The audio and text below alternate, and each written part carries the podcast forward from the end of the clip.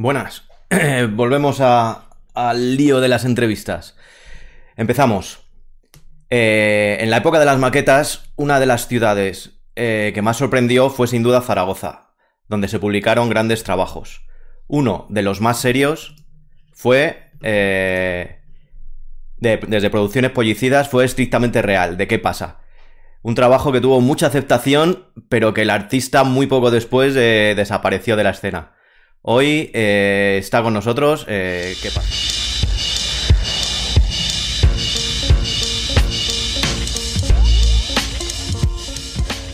Eh, el primer contacto que tienes con el hip hop? Bueno, pues eh, es, rebobinar muchos años y yo creo que, aunque en principio la, primera cosa que yo vi era muy niño cuando Tocata se estaba emitiendo en televisión española, ese fue un primer contacto, un contacto previo con lo que sería la música electro y el breakdance y fue un flash de la cultura hip hop, ¿no? aunque yo no sabía que era eso todavía. Y, lo que yo sí tengo grabado en, memoria para siempre como una foto que define lo que pasó después y lo que vino en los años siguientes es cuando yo asistí a un concierto de Foreign Nation en una casa de juventud de Zaragoza. Foreign Nation era un grupo formado por, creo, tres americanos de, la base estadounidense de, que había entonces en Zaragoza y un chaval de, de la ciudad de aquí. Y yo cuando vi eso, eh, pues eh, me petaron varias neuronas y, pensé, esto, esto es la hostia, esto es algo que, me, quedé flipado, vamos. O sea, hay, muchas cosas en ese entorno y, en ese contexto cultural de, la ciudad de Zaragoza, pero ese fue como el, flash que yo tengo, ¿no? Eh, en Zaragoza, bueno, aparte de Foreign Nation, que fue el, el, primer grupo, se supone que editó un disco, pero antes también había, salido en el, en el rap de aquí Misión Imposible, ¿no? Un tema. Eso es, eso es. Eh, ¿En esos años eh, existía eh, movimiento hip hop en Zaragoza o tú solo tienes el recuerdo de ver un concierto y, o veías algo en la calle que, sí que llamaba la atención? No, no, ya desde el año 90 había, había un movimiento que, que estaba creciendo y yo creo que, en aquellos años eh, mucho, algo, un, fenómeno que a lo mejor no se dio en otros sitios y se dio en Zaragoza, que es especial, es que se conjugaron dos cosas. Por un lado, la influencia de la base americana, cuando yo creo que quizá ya se estaban retirando, pero quedaba personal y nos llegaban, nos llegaban discos que era de otra forma imposible conseguir.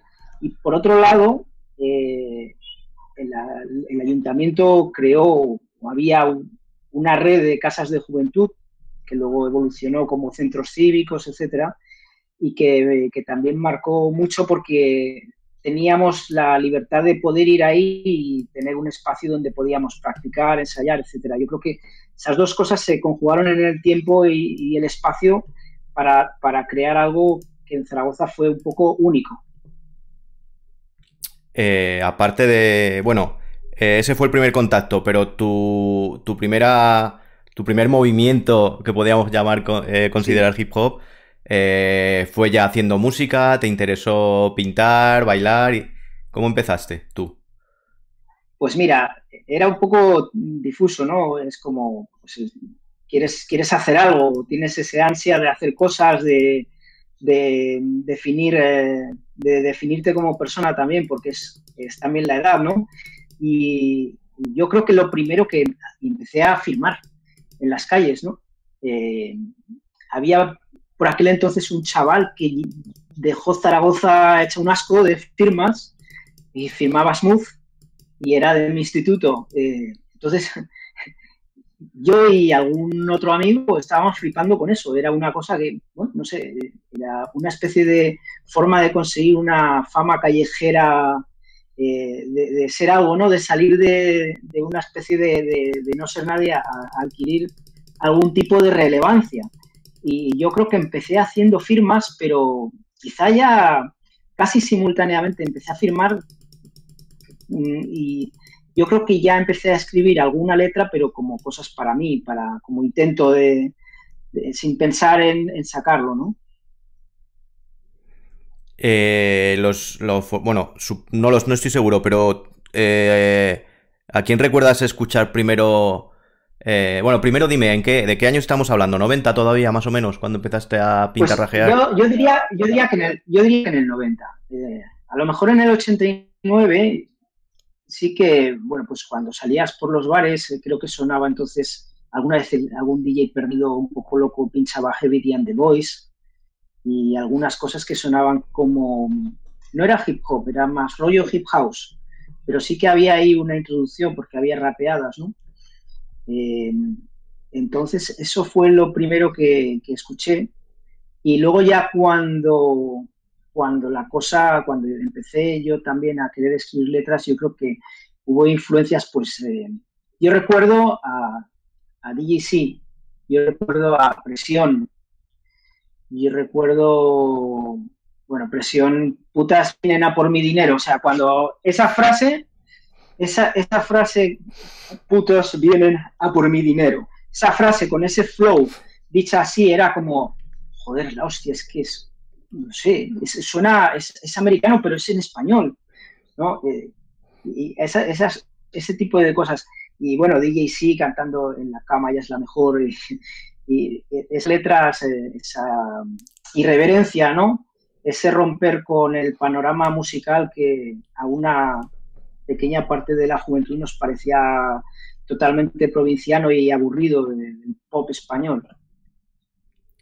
Sí, la verdad es que, bueno, no, no, sé exactamente cuántos años tienes, pero a mí yo empecé escuchando rap en Madrid y tal, y lo que más me llamó la atención eran, la, ya ves en el Rapid Madrid las pocas palabrotas que podían soltar, pero era como, oh, hay otra cosa, ahí dicen, dicen oh. cosas que no se puede decir. Y eso llamaba, sobre todo con cierta edad, llama bastante la atención. Eh, y recuerdo haber asistido a un concierto de DNI en Zaragoza, que lo mismo, o sea, me cuesta definir si yo ya, yo creo que todavía no estaba rapeando, pero sí que a lo mejor había empezado a escribir algunas letras y, ver a DNI actuando me marcó mucho. Luego pues, también Jungle Kings, ¿eh? gente de Madrid, eh, y eso se funde un poco con, el rollo de Zaragoza que, había un rollo un poco distinto, ¿no? Pero bueno, ahí, estaba.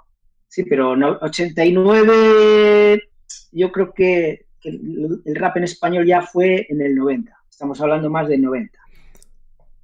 Mm, vale, y eso, ¿cuándo empezaste tú a escribir tus letras? ¿Por qué, te dio por ahí y, cómo empezaste? Pues eh, ya te digo que, primero, no sé, sentía simplemente una inquietud y, me puse a escribir letras o a probar a hacer letras como quien prueba hacer.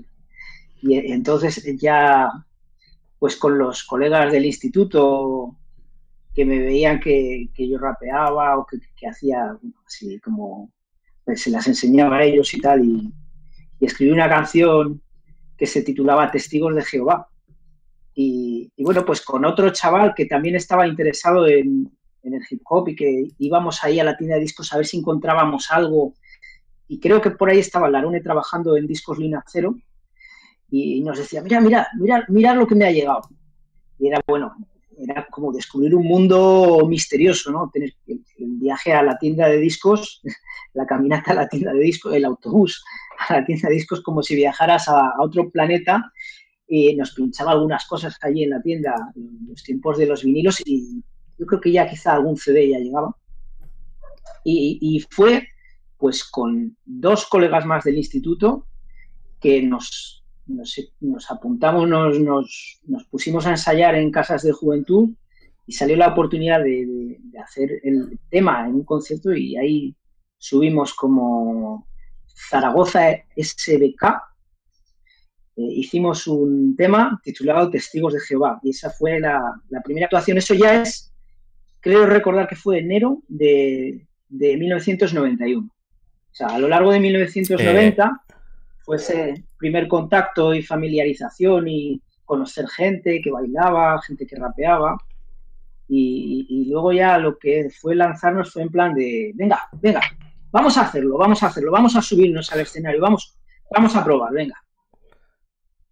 Eh, habláis mucho cuando, cuando hablamos de los inicios de, hip hop, en libros que he leído, en Zaragoza me refiero, habláis mucho de las casas de la juventud, o de las casas de la juventud, no sé exactamente, ¿qué era eso exactamente? ¿Y por qué, por qué pasó por ahí todo el mundo? ¿Hubo tantos conciertos ahí? ¿Qué era eso?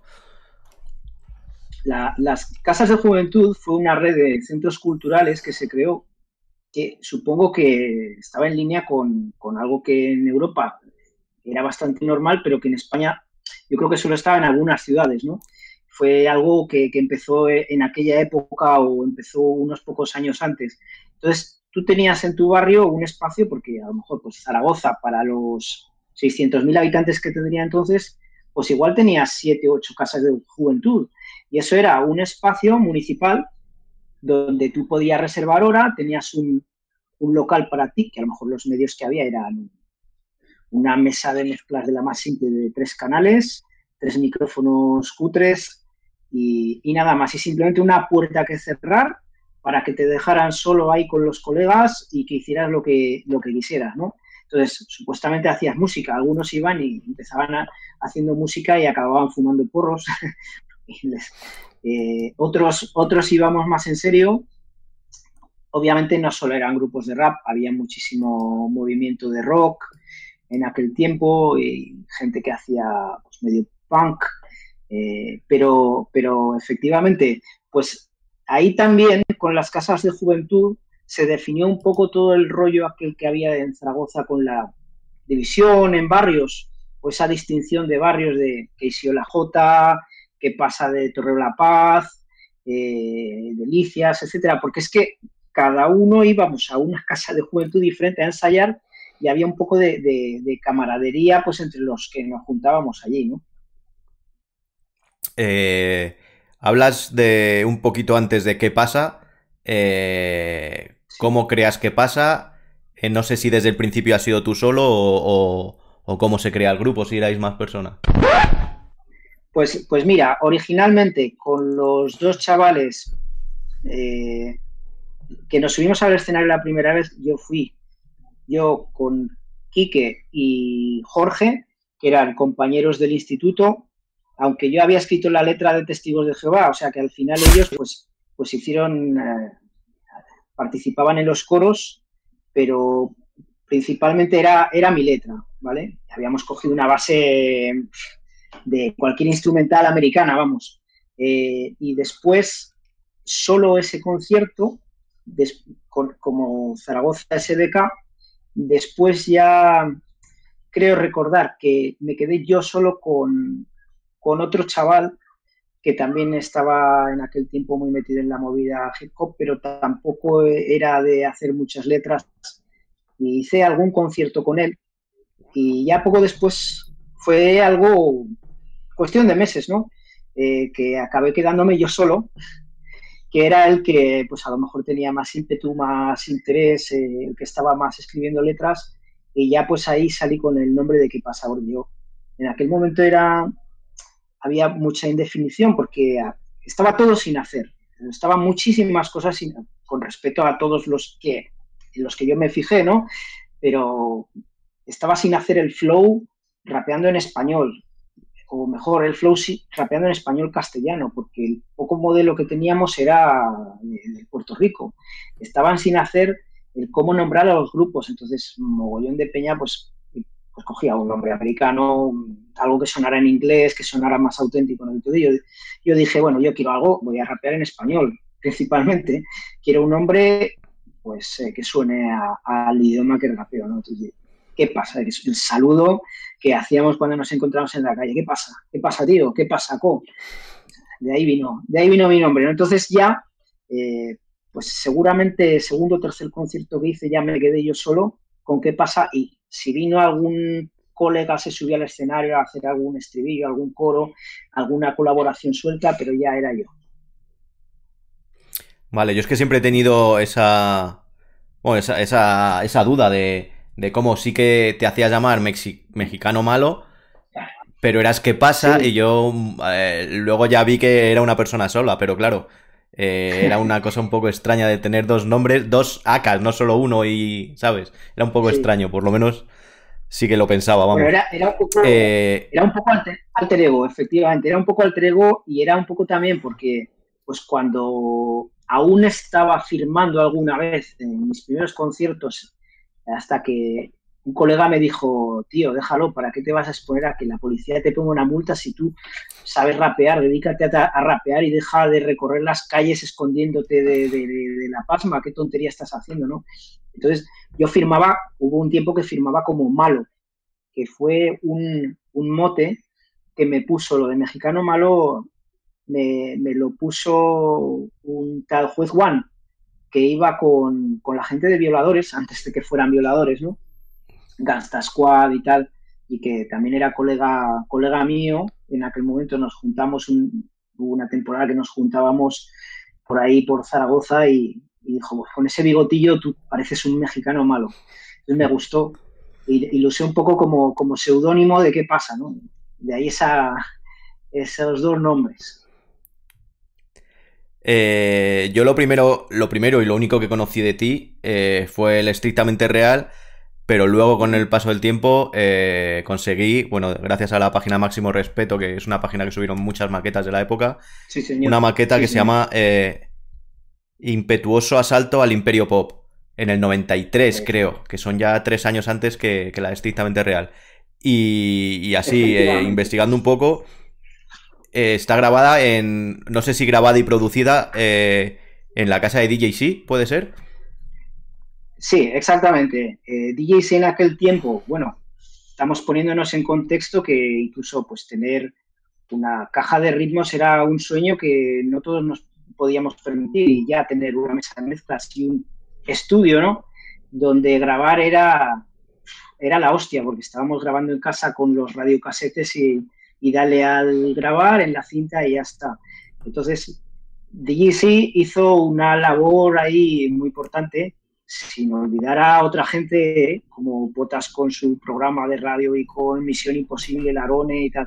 Pero yo grabé en casa de DJC con el material que tenía, que entonces era maravilloso para lo que podíamos tener acceso los raperos en general.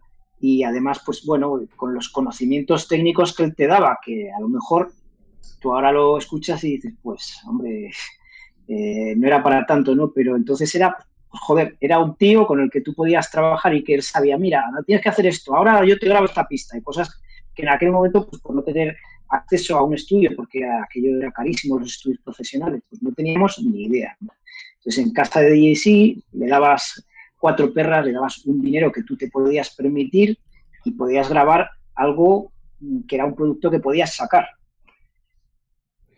Eh, el trabajo ese, eh, supongo, bueno, no, estoy seguro, pero supongo que se movería solo por Zaragoza, ¿verdad? Bueno, eh, todo aquello era artesano total. grabábamos las cintas en doble pletina, hacíamos las fotocopias, el diseño, todo. Y puede ser que saliera algo fuera de Zaragoza, pero poquita cosa porque es que además es que en el año 93 incluso había pocos sitios donde, donde llevar maquetas. Y claro, el rollo era, hablamos siempre de maquetas, maquetas, maquetas, porque era lo único que podías hacer, era grabar en una cinta y a lo máximo, pues eso, irte al estudio de DJC para hacerlo un poco más profesional y, poco más, ¿no? Y mira, yo he traído por aquí el, el máster, creo que se ve, este dibujo lo hizo además el juez, eh, que pretende ser un ejecutivo con una pistola encañonada en la boca. Y además aquí está la fecha, porque yo, era, yo soy un tío muy detallista y pone maqueta finalizada el 28 de octubre de 1993 en M Studios, que es los de DJC, ¿no? Así que, que ahí está, sí. Eh, eh, ¿cómo, se grababa ahí donde DJC? Eh, porque creo que casi todas las maquetas, no todas, pero muchas de esas épocas están grabadas ahí. ¿Qué tenía? ¿La caja de ritmo? No sé muy bien cómo lo hacíais ahí. Pues mira, en, mi caso yo creo que ya con, con esta yo trabajaba con un ordenador amiga, porque al principio, bueno, yo de lo que tú tengas Eh, de material antiguo mm, creo que todos son bases mías y las componía con un ordenador amiga, que era una cosa también un poco extraordinaria, ¿no? Éramos tres o cuatro gatos también, porque en general la gente pues trabajaba con una, casa, una caja de ritmos o incluso pues se ponía unas instrumentales eh, americanas y rapeaba encima, punto. Era lo que se podía y lo que había. Eh, o sea que las producciones de Impetuoso Asalto al Imperio Pop son tuyas.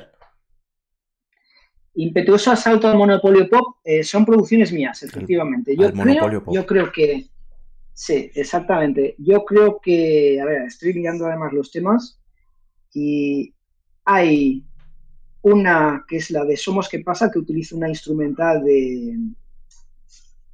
Utiliza una instrumental americana y luego todo lo demás está compuesto con el sonido exageradamente electrónico que le corresponde, está compuesto con un ordenador amiga. Eh, ¿Cómo era el ordenador amiga? Era una especie de fast tracker, ¿no? Algo parecido por lo que yo tengo entendido. Yo no lo llegué a tener, pero sí que sé que era como un poco la NASA, ¿no? Un poco más programación informática que música. Sí, era, era, un, era un tracker, eh, es decir, que tú ibas colocando en las pistas las notas y elegías el, instrumento que tú metías. Entonces, eso ahí, tú le dabas, ponías el tiempo que tú querías y tú insertabas en los sonidos. Entonces empezabas, por ejemplo, empezabas con los bajos y la batería y ahí le ibas metiendo. Y claro, eh, la, la calidad que te daba pues era la de la, el top de la informática de entonces que, era justito, ¿no? Entonces, pues, esos temas suenan muy electrónicos, luego muy electrónicos y muy sampleo, muy bajo sampleo, ¿no? Luego ya salieron algunos elementos que podías conectar, podías controlar por MIDI. Eh, mucha otra gente, pues lo que hacía era pues, conectar una caja por MIDI y, y, la controlaba con el ordenador. Eso también lo podías hacer. Luego ya salieron aparatos como uno que todos deseaban y soñaban tener, que uno que se llamaba Planet Fat, que había que pedirlo a una empresa de California y te daba unos sonidos por rollo West Coast que, lo flipabas y eso pues también lo controlabas por MIDI con el ordenador normalmente. Eh, en el año 93 creo, creo que más o menos es cuando empieza el boom de las maquetas fuerte ya cuando suena, creo que la primera de KCO en Zaragoza es esa.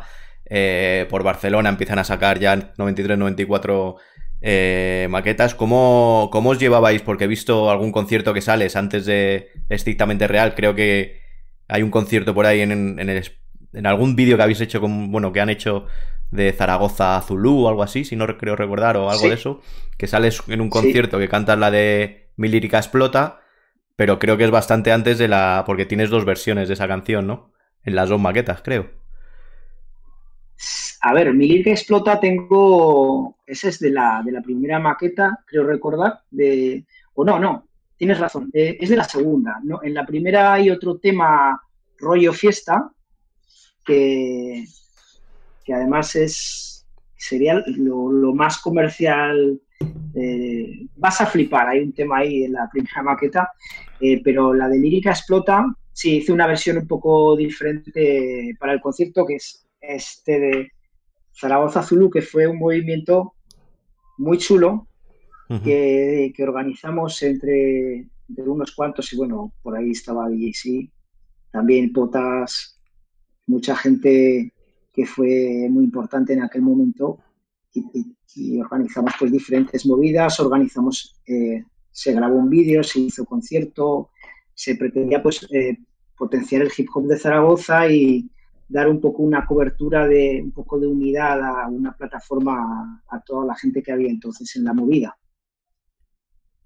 Eh, esa era una. Ahora, si quieres, hablamos de, del Zaragoza Zulu, pero ¿cómo os lleváis los grupos en esa época? Porque había, había ya un montón de grupos. Y es verdad que no veía una muchos enlaces, a lo mejor DJ sí, por, por tener el estudio o algo, pero ¿cómo os llevabais? Como había muchos conciertos, empezaba ya a haber mucho, mucho jaleo de hip hop, ¿no? Eh, ¿Cómo os llevabais en esos años? Bueno, pues mira, yo creo que esto, como en todos los colectivos, eh, cuando éramos cuatro gatos, yo creo que había una sensación de comunidad en general que es imposible volver a recrear. a lo mejor esa es la parte buena, porque en aquel momento soñábamos con que el hip hop en, España no dependiera de tres o cuatro, ¿no? Del tirón de algunos. Eh, de hecho, yo creo que en alguna entrevista dije eso, que, ojalá en un futuro no dependa de que tres o cuatro estén grabando o, promuevan una plataforma. Y entonces, había un sentimiento en general de comunidad, nos llevábamos, yo creo, bastante bien. Ahora, hay que decir, no podemos esperar que, que un movimiento como es el hip hop, que es expresión urbana, es rabia, es mala leche, es protesta, eh, pues llega un momento en que siempre hay diferencias, ¿no? Siempre hay rencillas que crecen o, pequeños enfrentamientos. Yo creo que es normal, es, es lo rudo de la calle y, es la forma de expresarse y, la parte tribal que, que, este tipo de expresión urbana tiene y, no es malo necesariamente, ¿no? A lo mejor, pues he oído en alguna entrevista que se comentaba cosas de quién se va bien y tal. Yo realmente, como, como qué pasa, eh, yo creo que no me he llevado mal con nadie en particular, pues con, con, algunas personas congeniaba mejor, pues con otras simplemente nos cruzábamos, nos hablábamos y tal, pero no recuerdo que haya habido significativamente gente de otros grupos con los que yo me llevara mal. Eh, eh, cuéntanos un poco, hablando de, de crews y tal, ¿cómo se crea? Eh, tú supongo que la primera maqueta esta que estamos hablando, no sé si existía o no, pero ¿cómo se crea Producciones Pollicidas? Pues Producciones Pollicidas era simplemente porque no había forma de encontrar sellos que nos avalaran, un sello discográfico, porque claro, visto hoy en día, eh, es muy diferente. En aquellos tiempos era necesidad absoluta, si querías que te oyeran, como mínimo tener una distribución. Para tener una distribución tenías que tener un producto que estuviera grabado en algún sitio. Para pagar el estudio de grabación tenías que tener un sello que confiara en ti para recuperar la inversión. Eso era imposible. Eso en el hip hop era imposible porque a nivel comercial eh, éramos una minoría total. Y, bueno, Producciones Policías fue simplemente la respuesta de, mm, bueno, eh, ¿por qué tenemos que esperar a convencer a ningún sello de, esto? Eh, pues lo montamos nosotros y hacemos lo que podemos y ya veremos lo que pasa. O sea, respondió simplemente a la necesidad del, del momento, de sacar una, tener una vía para sacar nuestros temas como fuera. O sea, que sí que llegasteis a crear una estructura legal, digamos, para poder mover todo eso? Inicialmente yo creo que era absolutamente informal y en una última etapa sí que creamos una estructura legal. Lo que pasa, yo estaba ya, había ido a Londres, estaba ya un poco desconectado de, cómo, de cómo iba el tema de, producciones policidas. Entonces, no sé exactamente, pero sí que luego tuvimos problemas con las GAE. Eh, cierto importe que pedían por la distribución de unos discos, no, no sé exactamente. Pero sí, sí, eh, Producciones Pollicidas, eh, que yo sepa, eh, tuvo, tuvo un, por un momento al menos, tuvo una entidad legal. Ahora, ahora si quieres llegamos a, cuando empezaste a editar los discos, pero vamos a quedarnos con, con la maqueta que te hizo popular en, por lo menos en toda España, que es la estrictamente real, que de repente para mí un grupo desconocido saca una maqueta editada con un diseño eh, profesional y más en esa época que, cualquier cosa bien hecha destacaba eh, por encima del resto, con un sonido bueno. Eh, yo no te conocía de nada, pero traías un, un, estilo mucho más tranquilo que era difícil de ver en España, que era todo como muy acelerado y muy hardcore. cuéntanos cómo, cómo llegas a grabar esa maqueta, qué diferencia con la otra o la anterior y, qué, planes teníais para, hacerlo tan, tan serio en ese momento. Bueno, pues yo creo que, he sido una persona que, a la que siempre le han gustado los desafíos. Y quizá no sea o no haya sido el, no hubiera tenido el, talento lírico para componer sin parar, eh, la energía para dedicarme a ello durante muchísimos años eh, al 100%, pero sí que tenía una cosa y es que yo buscaba siempre hacer algo que, supusiera para mí un desafío. Y, yo lo que creía es, para mí, yo buscaba que el rap español, todo lo que había, había muchas cosas que me molaban, que estaban muy bien, pero yo pensaba que le faltaba un grado de profesionalidad. Entonces, esta, esa maqueta estrictamente real que tú ves con la portada en color, aunque es maqueta y nos referimos a ella como maqueta, y yo mismo en una letra digo mi segunda maqueta, eh, nació con, con, alma de LP, con alma de un LP que al que no podíamos llegar, pero de algún modo yo quería decir, eh, tíos, se puede hacer, mira, aquí está, ¿por qué no? Una portada currada, no un dibujo, una fotografía, un trabajo en color, eh, reproducción eh, profesional, o sea, copias profesionales, grabación en un estudio profesional, nuestras limitaciones en cuanto a, la instrumental, que trabajábamos, seguíamos trabajando, seguía componiendo con el amiga, pero yo creo que era ese el reto. Cuando yo lancé eh, el impetuoso asalto, la, la primera maqueta, era simplemente sacar lo que a mí me gustaba hacer, lo que yo quería escuchar, y con estrictamente real fue un poco más de lo mismo. Lo que yo quería ver en otros fue lo que yo hice, que es dar un paso hacia la profesionalización. Eh, ahí quiero hacer una reseña que siempre ha habido pues ese debate, ahora yo creo que ya está un poco pasado, ¿no? En el rap español, pero en aquel momento se decía, no, es que yo no quiero grabar, había gente que decía, no, yo no quiero grabar disco porque eso es venderse, eso es hacerse comercial. Y era algo que no entendía porque aunque yo también escribo las letras lo primero para mí, eh, pues qué mejor incentivo que llegar cuanta más gente mejor. Ahora bien, no quiere decir que tú tengas que hacer lo que hacen los demás o hacer algo que creas que se va a vender mejor, simplemente algo que te salga a ti, que eso es la expresión artística. Y, es algo que, que, yo nunca pensé. Yo quería grabar discos, yo quería llegar a las mejores distribuidoras si hubiera sido posible en aquel momento, ¿no? No se podía, pues lo hicimos así, nos buscamos la vida. Eh, creo que, lo que viene, eh, que todos pensábamos así en esa época, no sé muy bien, creo que todo viene de la herencia de la época del rap en Madrid, de cómo manipularon un poco las grandes multinacionales al movimiento, y creo que siempre tuvimos esa lastra y ese error, pienso yo, de que grabar disco era eh, dar tu brazo a, torcer frente a las multinacionales. No pensábamos nunca, creo que hasta que ya no salió CPV a lo mejor con Madrid Zona Bruta, que nosotros lo podíamos hacer solo, que siempre teníamos que depender de gente con una estructura y una potencia, digamos, y ahí siempre creo que hemos ido lastrando eso porque lo piensas con el paso del tiempo y mirando hacia atrás, y es un error grandísimo porque los americanos que tanto idolatrábamos desde el minuto cero grababan disco, porque era música. Lo que pasa que nosotros nos hicimos una película de ser, como decías tú en la maqueta, estrictamente real, con el rollo este de real y tal, como que, uff, no, no nos pueden tocar, tenemos que hacerlo todos nosotros. Pero no sabíamos que lo podíamos hacer bien también. Bueno, por lo menos no nos lo creíamos. Exactamente, a lo mejor nos faltaba creérnoslo, ¿no? Eh, también eh, pues, pues era un poco eso, eh, así, así ocurrió porque sí, no es ni mejor ni peor, eh, fue una evolución y, lo mismo que fuimos aprendiendo, fuimos definiendo estilos de rapear en español, pues también definimos eso, ¿no? Y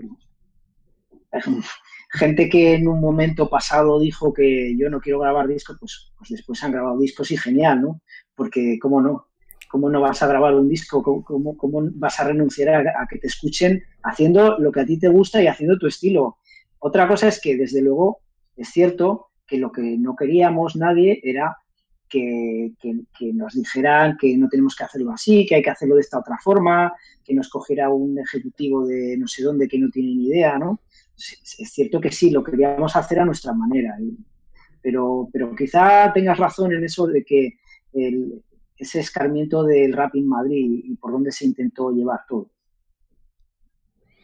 Eh, esa maqueta, la de estrictamente real, eh, bueno, se movió bastante porque creo que todos los que estábamos haciendo hip hop o involucrados de, algún, de alguna manera en eso, todos la escuchamos o por lo menos la conocemos. Eh, ¿Qué repercusión tuvo para ti de sacar la maqueta esa? ¿Empezaste a darte a conocer y hacer conciertos fuera? a pensarte las cosas de otra forma o simplemente fue un trabajo más? ¿O no, o no te llegó Pues esa repercusión que a lo mejor yo te estoy vendiendo? E- efectivamente, yo mm, hacía conciertos, principalmente en Zaragoza, alguno en Madrid, alguno en Barcelona, eh, y yo no fui tan consciente de, esa repercusión, quizá porque, porque eso precisamente estábamos más en ese pequeño mundo, submundo de, de los conciertos de Zaragoza, en ese círculo de, de actuar por aquí, por un barrio, por otro, y bueno, sí que efectivamente vimos cómo eh, era más fácil mover eso y que, había más entusiasmo y que mm, tuvo algo más de repercusión, pero yo no, yo no fui consciente de que a lo mejor hubo gente que me conoció a partir del estrictamente real y de que le marcó. Vamos, yo nunca, en aquel momento yo no estaba pensando que, que yo estaba marcando a nadie, yo estaba haciendo lo que a mí me gustaba y lo que yo creía que por dónde quería llevar yo el, camino mío y ya está, sin darle más importancia. Eh, ¿Sabes eh, qué número de copias vendiste? Porque en eso fue en el 96, ahí ya sí que había bastantes tiendas, la gente con el carteo distribuía en sus propios pueblos y tal. No sé si vendisteis muchas, porque yo he visto muchas de, de tu maqueta. De hecho, yo tengo, no Pues- sé dónde la tendré, porque las tengo por ahí en cajones, pero sí que tengo tu maqueta. Pues, bueno, pues atención, las, las cifras de ventas fueron unas 700 la- maquetas originales las que, las que vendí de la, yo creo que hicimos 500 copias y luego otras 500 copias. El repetir, hacer 500 copias, eso era un, un exitazo tremendo, ¿no? Pero, oye, que, que- que se nos han acabado, que, se- que hay que hacer copias. eh. Ya ves, supongo que luego pues llegó a muchísima más gente pues que se la grabaría y tal, porque era, era, era lo normal, ¿no? Era lo que todos hacíamos y, y era la forma de llegar también. No todo el mundo tenía pasta para, para comprarse, aunque fueran pues 500 pesetas, 600 pesetas, ¿no? Pero sí, sí. Ahí está, las cifras de. Eh, en- Hombre, son bastantes, sobre todo cuando editabas una cinta. Porque claro, eh, una cinta lo que tiene es que se copia fácilmente. Y el sacar cintas originales, Claro, pues sí claro. que si, si lo comparamos con LPs y con la distribución, pues seguramente que dentro de- del hip hop se vendió bastante. Eh, hablando de maquetas, en esos años que ya estaban en Barcelona, en Madrid, ya era, había un mercado, ¿no? De, de hip hop, de cintas. ¿Qué grupos te gustaban de fuera? Hombre, pues mira, a ver, yo, yo recuerdo así de los primeros grupos de fuera, pues, pues obviamente los de los de Rap in Madrid y, y, y tal, y escuchábamos a Geronación, eh, Gerona, eh, yo creo que ese, ese FDK ya vino un poco después, eh, pero bueno, sí, estábamos todavía en la onda de, de conciertos en aquellos tiempos. No, escuchaba, escuchaba un poco de todo lo que había por ahí. Quizás lo que menos me llamaba, a mí me, me llamaba menos el rollo del cruce entre, entre rock y hip hop, ¿no? De, que tenían algunos grupos un poco pues, inspirados por Randy MC o por Beastie Boys. Beastie Boys. Eh, un poco menos, quizá. Pero fuera de eso, pues, pues de todo. Yo creo que hasta, hasta Sweet me molaba, aunque yo habría deseado que Sweet hubiera seguido, que hubiera hecho alguna, alguna cosilla más, un poco más chunga. Nos- yo creo que muchos nos quedamos con las ganas de, de- de- de eso. No, de hecho, muchos, nos, yo en mi caso en particular, me quedé con ganas de que todos los grupos que participaban en esos tres recopilatorios, que hubieran hecho, alguno grabó un trabajo, pero un poco distanciado de ese, Sí. de ese ambiente, ¿no? Porque creo que había calidad, lo que pasa es que creo que los raperos los machacamos, pero bueno, eso ya, hay una entrevista a Sweet y a todos esos, a to- al Randy sobre todo lo machacamos por sacar el hijo, yo qué sé, porque mira que era un tema crudo en, en el 90. Y sí que le machacamos bastante. Creo que creo. terminaron un poco cansados de los raperos. Es que hemos sido muy. Hemos devorado todo. Hemos sido muy reales. Nos lo hemos creído mucho.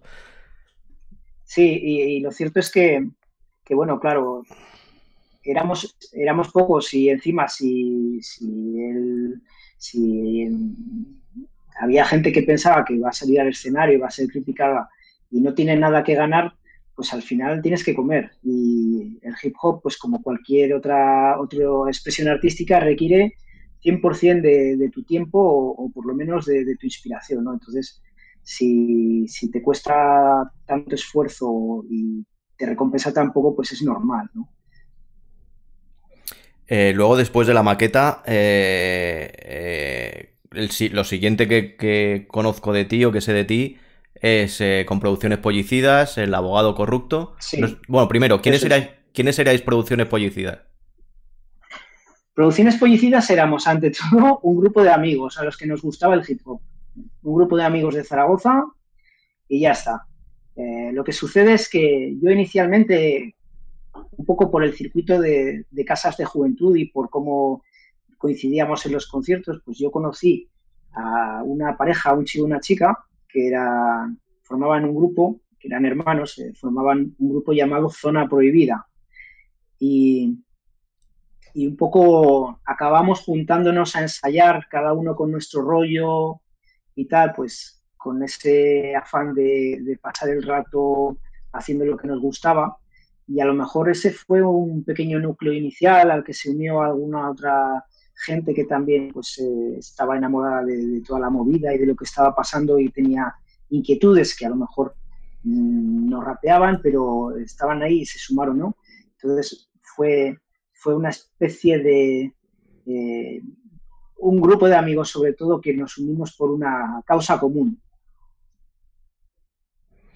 eh, pues luego editáis, eh, creo que un maxi o un EP de El abogado corrupto, luego un disco, que es lo último que sabemos de ti, colaborando en, algunos temas. ¿La producción seguía siendo amiga? Sí. La producción, yo creo que con El abogado corrupto era amiga, pero él ya había conseguido material. Entonces él trabajaba con, con eh, quizá alguna caja de ritmos, algún sample. él se hizo con el codiciado Planet Fat, entonces ya el sonido dio un salto y él tenía una habilidad especial con las producciones eh, y, yo creo que, musicalmente pues, pues el, abogado corrupto y ese, ese maxi que sacó después de su, de su LP, de su CD, eh, fue también en cuanto a sonido una mejora, ¿no? un paso adelante. El primer este es el álbum en CD, que fue el primer CD que publicó Producciones Policías, si no me equivoco, El abogado corrupto. Un nombre también en español. Como ves, compartíamos filosofía, ¿no? En cuanto a, lo de los nombres. y, bueno, y el, el, Maxi sí que no lo tengo, pero... Ah, bueno, ¿cómo no? ¿Cómo no lo voy a tener? Este también fue otro, y esta fue seguramente la última referencia de las cosas viejas que, tú habrás oído de, mí. En, el puto juego. ¿Vale? Esto es en vinilo. Que aquí lo tengo. Eh, veo que por no sabía que, había salido en vinilo. Salió en vinilo que nos costó sudores y, y sobre todo dinero del bolsillo porque esto, yo no sé cuántas copias se hicieron, pero salía caro salía caro y luego no tenías ninguna garantía de que lo fueras a, recuperar ese dinero. Siempre era, esto era a fondo perdido todo, lo hacías por amor al arte de verdad. Hombre, eh, no sé, no sé cómo fue los trabajos del abogado corrupto, pero es verdad que, por lo menos gente como yo, muy eh, deseando que hubiera trabajos nuevos y sonidos nuevos, al no haber tantas referencias editadas, cualquier cosa que salía te gustara más o menos, te hacías con ello. O sea, era un mercado pequeño, pero un mercado, no lo sé porque yo no estaba en el mercado eh, profesional de ventas, pero me daba la sensación de que era eh, lo poco que salía se distribuía bastante bien en los cuatro sitios que hubiera. Eh, sobre todo lo veo que ahora, con el paso de los tiempos, a lo mejor un CD lo consigues más o menos, no todos, algunos son muy difíciles de conseguir, pero es eso, no hay tantas copias que se vendan, o sea, que se distribuyó las pocas copias que hubo, eh, estábamos deseando agarrarlas, ¿sabes? No sé cómo decirlo. Que ahora seguramente que ese vinilo vale un pastón, porque no existen tantas copias, ni seguramente que no hay ni una a la venta. Seguro que si lo pongo en Wallapop, y espero a ver, seguro que, bueno, yo he encontrado mi, maqueta de estrictamente real en Wallapop, y me van diciendo, el año pasado me dijeron, ah, pues la he visto que la venden por 50 euros, y luego este año alguien la ha visto y no sé si me dijo, pues ahora piden 150 euros. Joder. Sí, sí, ya te lo digo yo. Y además hay una burbuja ahí con las maquetas. Es, imposible. O sea, quien las guardó, eh, que no las suelte. no sé por qué. O sea, sí sé por qué. No sé si tienen ese valor, pero tuvimos todos un romanticismo muy grande ahí. Por eso creo que se llegan a pagar cantidades bastante altas. Claro. Eh, eh, cuando ya empezáis a editar discos de producciones pollicidas, tú empezaste a, a ser la cabeza visible con la maqueta esa o la mm. cinta esa eh, ¿cómo que no llegaste a sacar un, a editar un trabajo? Porque todos lo esperábamos, más o menos. Claro. Eh, bueno, yo siempre digo que la vida me llevó hacia otro lado. Pues como te he dicho, soy una persona a la que le gustan los desafíos. Eh, la vida me llevó a Londres con un con un, una beca Erasmus y bueno, yo flipaba en Londres porque pude ver en, en persona, en directo, a gente como Snoop Dogg, pude ver a Eminem y, lo mismo que Londres me inspiró. Y luego de ahí salieron algunos de los primeros temas de lo que ha habido después y muchos temas que no salieron, me inspiró y al mismo tiempo se me llevó hacia otros caminos, eh, porque ya pues, eh, adquirí pues, eh, una, una, destreza con el idioma inglés, estudié un máster, eh, el hip hop realmente me seguía gustando, me seguía trayendo, pero no daba dinero, entonces tenía que comer, tenía que buscarme la vida. Y con las muchas inquietudes que, he tenido yo siempre, quizá el hip hop se quedó ahí como en una parte eh, y nunca acababa de despegar, porque realmente el, esfuerzo que requiere eh, es dedicación total si quieres sacar un disco, o por lo menos como yo lo habría querido sacar. Entonces, quizá, pues luego surgieron, pues eso, alguna colaboración y poco a poco la cosa se fue difuminando, que yo seguía componiendo algún tema de vez en cuando, pero no, no acabó de cuajar nada, ¿no? Porque se, se disolvió un poco, la gente pues ya estaba ocupada con trabajos, esa atmósfera de comunidad de hip hop en Zaragoza, pues ya la cosa también eh, había cambiado un poco. De hecho, durante unos años parecía que Zaragoza estaba un poco muerta, que solo estaba Violadores del Verso y tres o cuatro Danny Roy y tres o cuatro más, ¿no? Que a lo mejor no es cierto. Yo esa sensación, quizá porque se, se disolvió ese espíritu primigenio de comunidad, se disolvió y la cosa ya simplemente se, se hizo más profesional y, y, cada uno fue un poco más por su lado. ¿no? Entonces yo me quedé también un poco sin, sin, una estructura, sin unos colegas con los que yo me juntara y que, me inspiraran para, seguir eh, en el rollo y, empiezas a liar con la vida y estás trabajando y estás aquí, estás allá y, por eso, pues, ¿qué pasa? Se quedó ahí como en pausa permanente hasta que volví a lanzar pues, temas sueltos, ¿no? Que es lo que ahora estoy haciendo. Sí. Eh, mira, tengo aquí buscando en internet información tuya. Eh, encontré que en el 2013 sacas un tema que se llama Un Paso al Frente que se supone que se anuncia, no sé si en un vídeo creo que lo he visto, que se anuncia un trabajo que se llamaría Reinsurrección, ¿no? Pero no, no llegó a culminar. Estamos hablando de hace ya casi 10 años. Exactamente, no llega a cuajar porque mm, yo no tengo la dedicación y además cuando entrevistas a MC Randy, él también comenta ese tema que, que le dijeron, venga, haz un concierto, ¿no? Y, y él no se lo había preparado y dice, no, es que ahora no estoy, no estoy al lío, ¿no? Y, se le olvidaban las letras o algo así. Y, es un poco eso. Eh, quieres hacer, e incluso yo, creo que hice, subí al escenario en una ocasión ahí como entre medio, entre a lo mejor 2010, no lo sé, en alguna pequeña movida y tal, pero al, no tener esa concentración, esa dedicación, como que, que no puedes llegar y ya los retos son diferentes, ya no vas a hacer lo, que, lo que ya están haciendo otros, es lo mismo, si yo hubiera, hubiera visto capaz de hacer eh, algo que fuera diferente de lo que estuvieran haciendo los demás, pues a lo mejor me hubiera lanzado, pero que, no llegaba, ¿no? Y, entonces ya ese intervalo 2010 a 2013, que todavía tengo intención de, tenía intención de, de grabar el EP, llega un momento 2014-2015 que dices, bueno, es que los LPs hoy en día es algo desfasado, ¿no? El concepto de álbum. Sí, si eres un, artista que, te dedicas a ello al 100%, sigue teniendo sentido, pero para los que estamos un poco part-time y simplemente aportamos un granito de arena, una expresión de vez en cuando, que es como lo, como lo veo yo lo que hago, no tiene ningún sentido hoy día eh, lanzar un, álbum entero. Eh, luego aparece en 2016, a partir de 2016 me parece bastante curioso que cada año, eh, no dos al año ni, ni, uno cada año y medio, sino cada año más o menos, sacas un tema con un vídeo. Yo he empezado hace un par de años que, creo que, di contigo de alguna forma en algún vídeo, no me acuerdo cómo. Eh, y que lo haces por, seguir vivo, tienes ganas de, culminar esto con algún trabajo, ¿cuál es tu idea?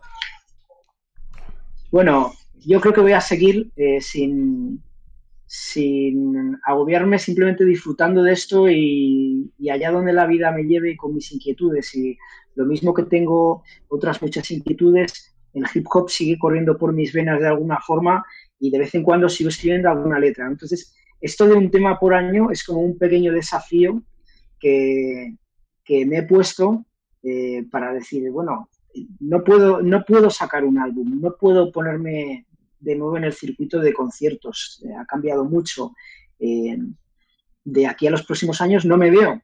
Eh, espero tener una vida muy larga y no creo que necesariamente los raperos tengan que tener una carrera entre los 18 y los 24 años solamente pero en principio no, no me veo. Sin embargo, lanzar un tema de las letras que escribo de vez en cuando, eso sí que me resulta gratificante y, fácil, ¿no? Más fácil de hacer. Y ahí sí que puedo dar, digo, bueno, algo un poco diferente de, lo que estoy, de lo que a lo mejor estoy escuchando por ahí. Conecto un poco la vieja escuela con unos sonidos un poco más nuevos o, o unos temas más actuales, ¿no? Es simplemente eso. Eh, eh, pues nada, yo en, cuando todo esto lo suba a YouTube pondré los enlaces, porque supongo que más de uno y más de dos dirán, puf, está haciendo cosas nuevas y, no lo hayan sabido porque ya te digo que yo he tenido que investigar, que no, no estás en Instagram, no, no, te veo en ningún lado a no ser que te busque como he hecho yo, que soy un puto loco que busca gente, pero, pero tienen una calidad los temas que pues bastante alta, o sea, no es el una persona en su casa haciendo cosas. Ya tienen una calidad bastante, bastante alta, tanto los vídeos como, la, como las canciones. O sea que a todo el mundo le recomiendo que los vea. Sobre todo el último tema me ha gustado bastante, que se llama El Mensajero, ¿no? Con Krevi Solenko.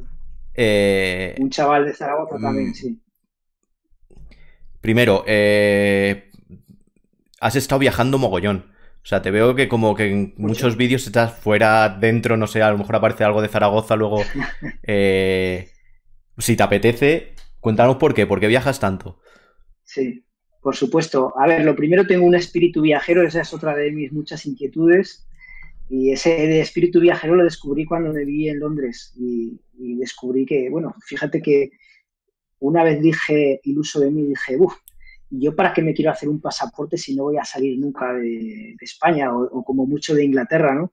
Y fíjate, pues he viajado por muchos lugares del mundo y tengo una esposa fantástica que es filipina, eh, tenemos una casa en Manila y he pasado mucho de los últimos años, los hemos pasado en, en Filipinas.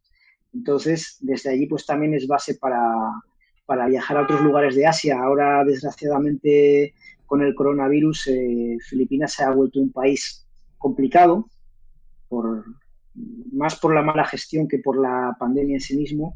Entonces ahora estoy, estoy un poco como más retornado, estoy más puesto, más instalado en Zaragoza, pero cuando la gente me pregunta, oye, pero tú has vuelto a Zaragoza, y digo, bueno, es que nunca he terminado de irme, estoy aquí y allí.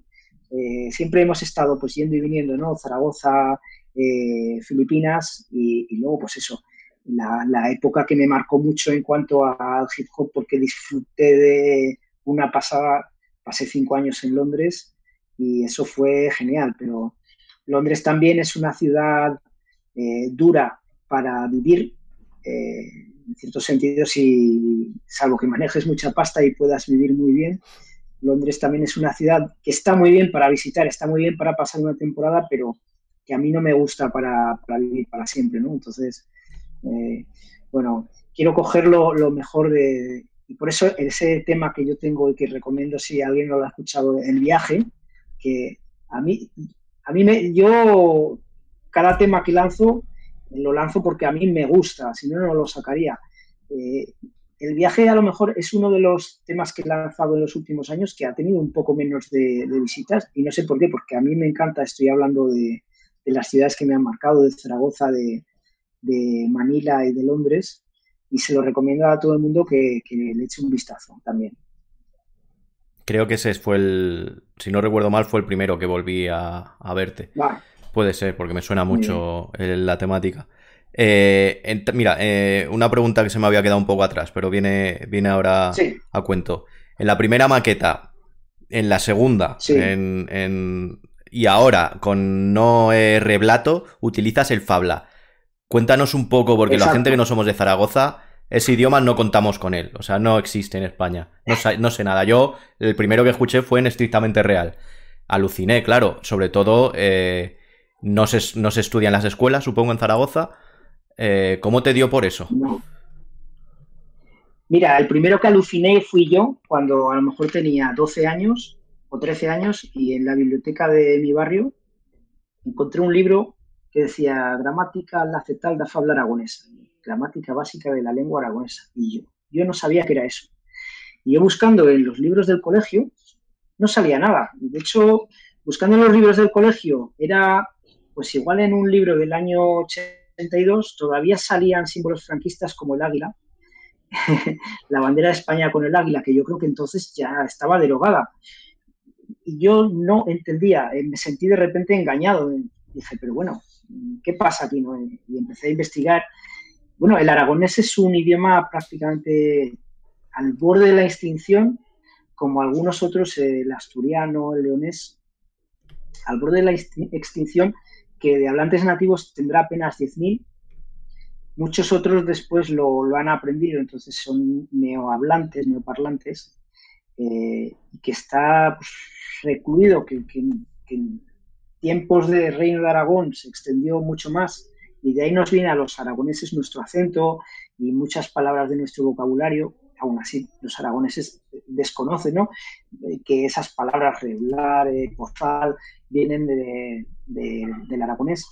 Y bueno, yo creo que las culturas minoritarias eh, merecen un, interés y un respeto y siempre eh, desde, yo creo que el, conocer nuestras propias diferencias nos ayuda a entender eh, mejor a los demás.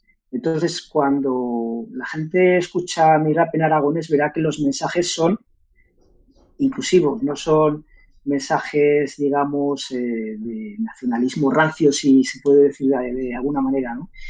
Yo creo que los seres humanos somos tribales y que eso lo tenemos que canalizar de alguna forma, con los deportes, con el hip hop, con los beef, ¿no? De unos raperos contra otros, canalizarlo.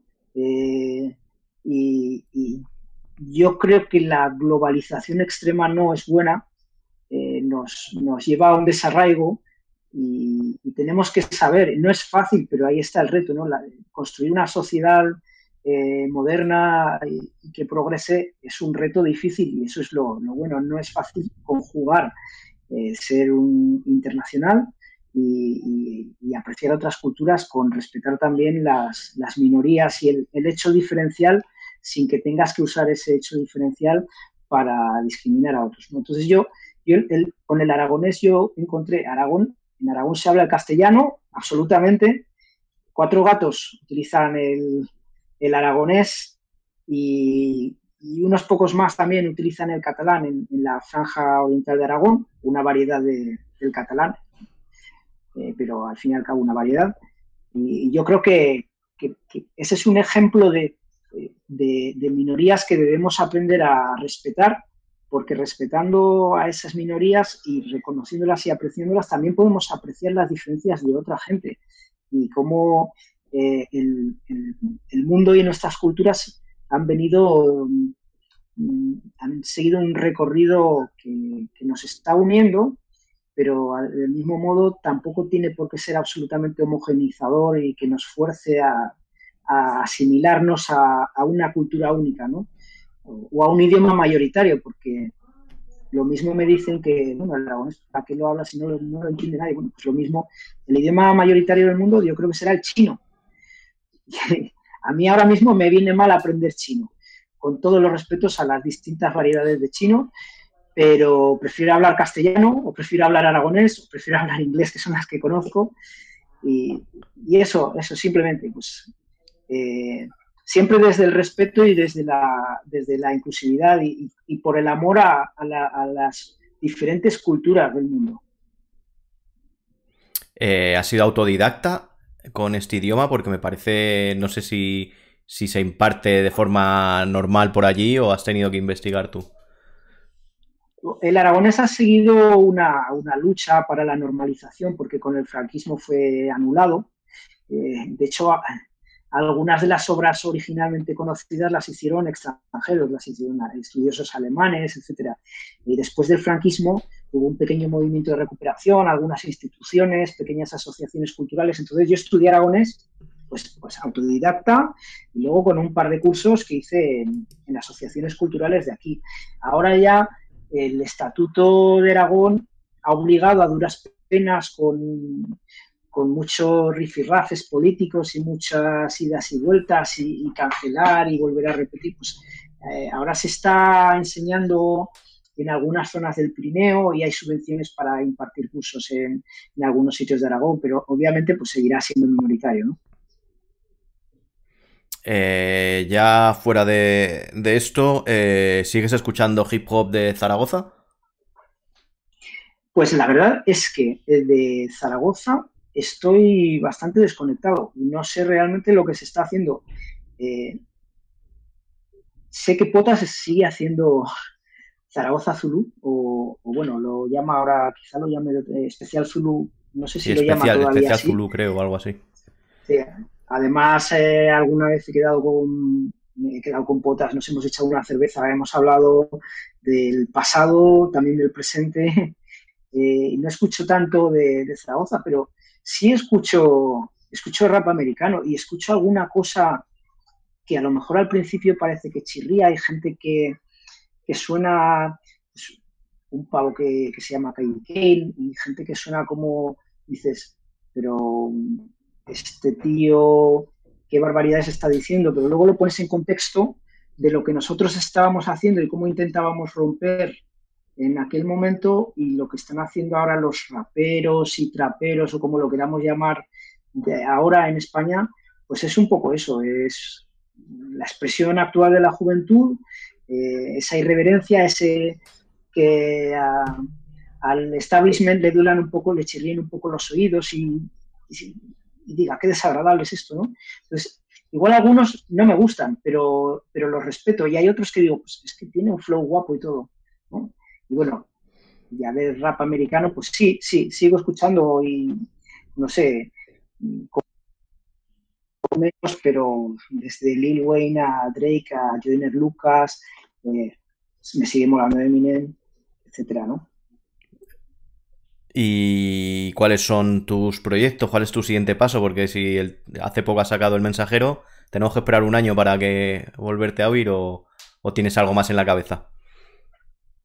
Pues, pues no lo sé. Eh, yo tengo por ahí alguna letra ya, ya medio preparada y querría otra vez, quizá querría darle otro aire a, mi sonido, a mi, a mi estilo y dar, eh, renovar un poco el flow también. Pero bueno, eh, lo iremos viendo. Pero en principio voy sin mucha presión y, sin ponerme demasiadas, sin forzarme, digamos, porque yo esto lo hago siempre, lo he hecho siempre, pues porque me ha apetecido y cuando me ha apetecido y, como he podido. Pero sí, yo creo que hay que pasar para rato ahora.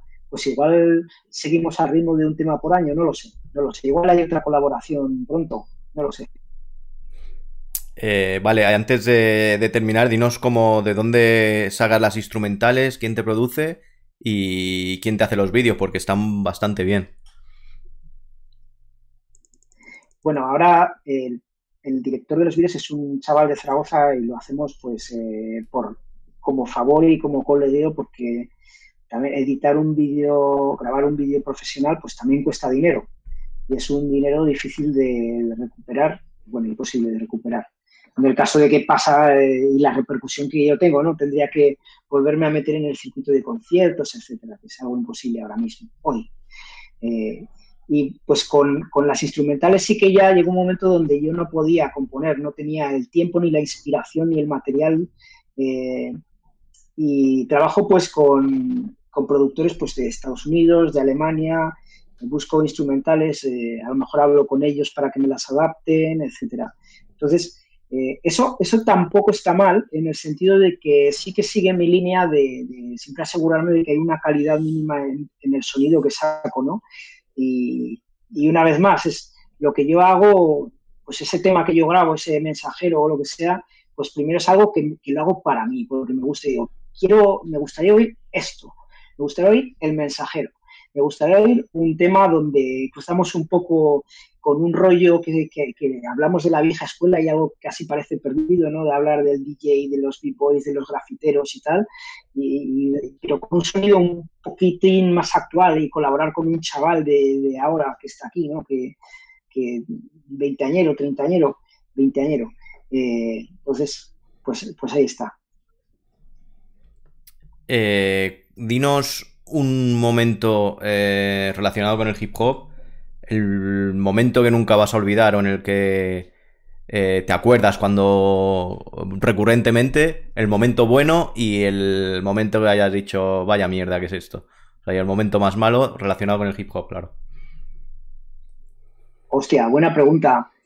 Es que momentos buenos ha habido muchos y yo tengo una mente selectiva. Yo creo que soy, a ver, soy un tío realista en mis letras criticaba bastante al gobierno y todo eso, como decía Kisio en, una canción en la que me nombra eh, un tema que se llama Soy de Aragón.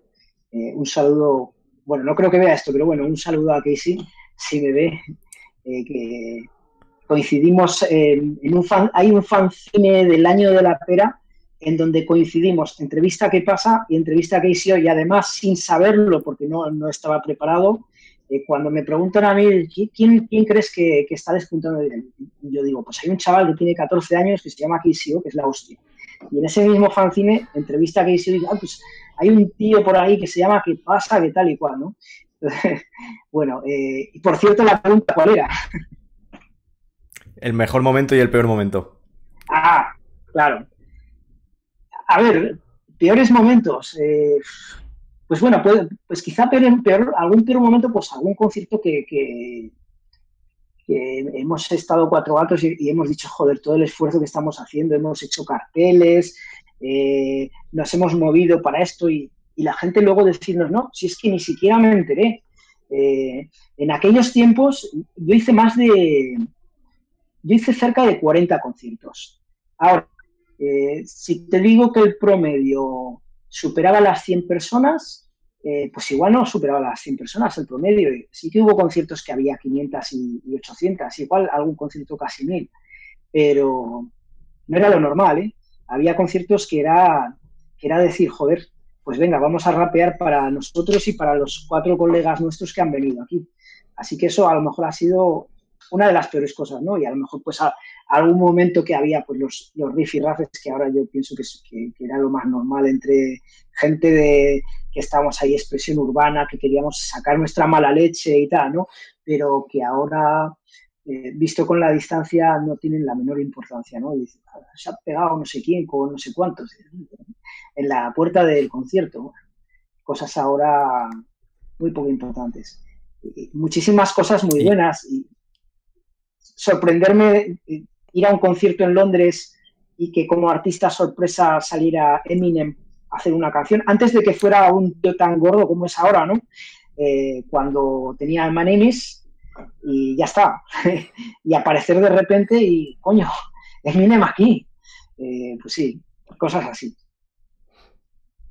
Pues nada, con esto vamos a terminar. Si quieres decir algo más, aquí tienes lo que quieras. Bueno, bueno, pues, pues yo creo que, lo único que, quiero añadir es, eso, que, eh, para mí yo sigo, no pienso mucho en el pasado. Eh, ha sido un placer hacer esta entrevista y hablar sobre el pasado.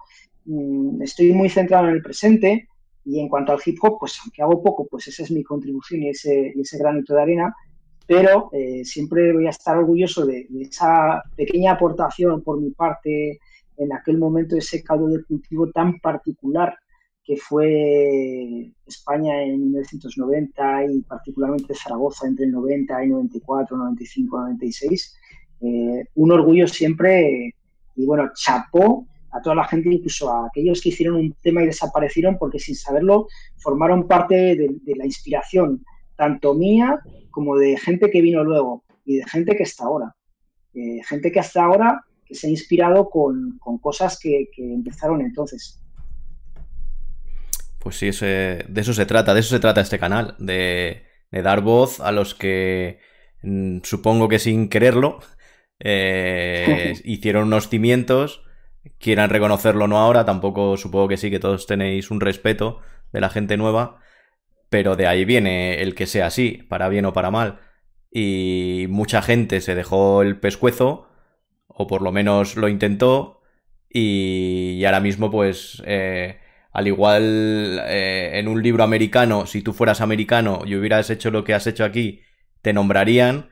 Y aquí es muy difícil también, porque ahora en Internet todo se sabe y antes era el boca a boca. Y de hecho, de, este canal va de eso, de que todos los que en esa época no había un medio que pudierais hablar, eh, tanto el Rap y Madrid, que eso ya era exageradísimo, porque los pocos medios que, que tenían eran para decir qué es el rap, eh, y vosotros en la época maquetera, en todos los cimientos de las ciudades, esto es un puzzle. Y al final todos aportamos un granito para que ahora en todos los medios, incluso en nuestros adorados 40 principales de esa época, esté sonando hip hop y ya, ya, ya exista un respeto en la industria musical.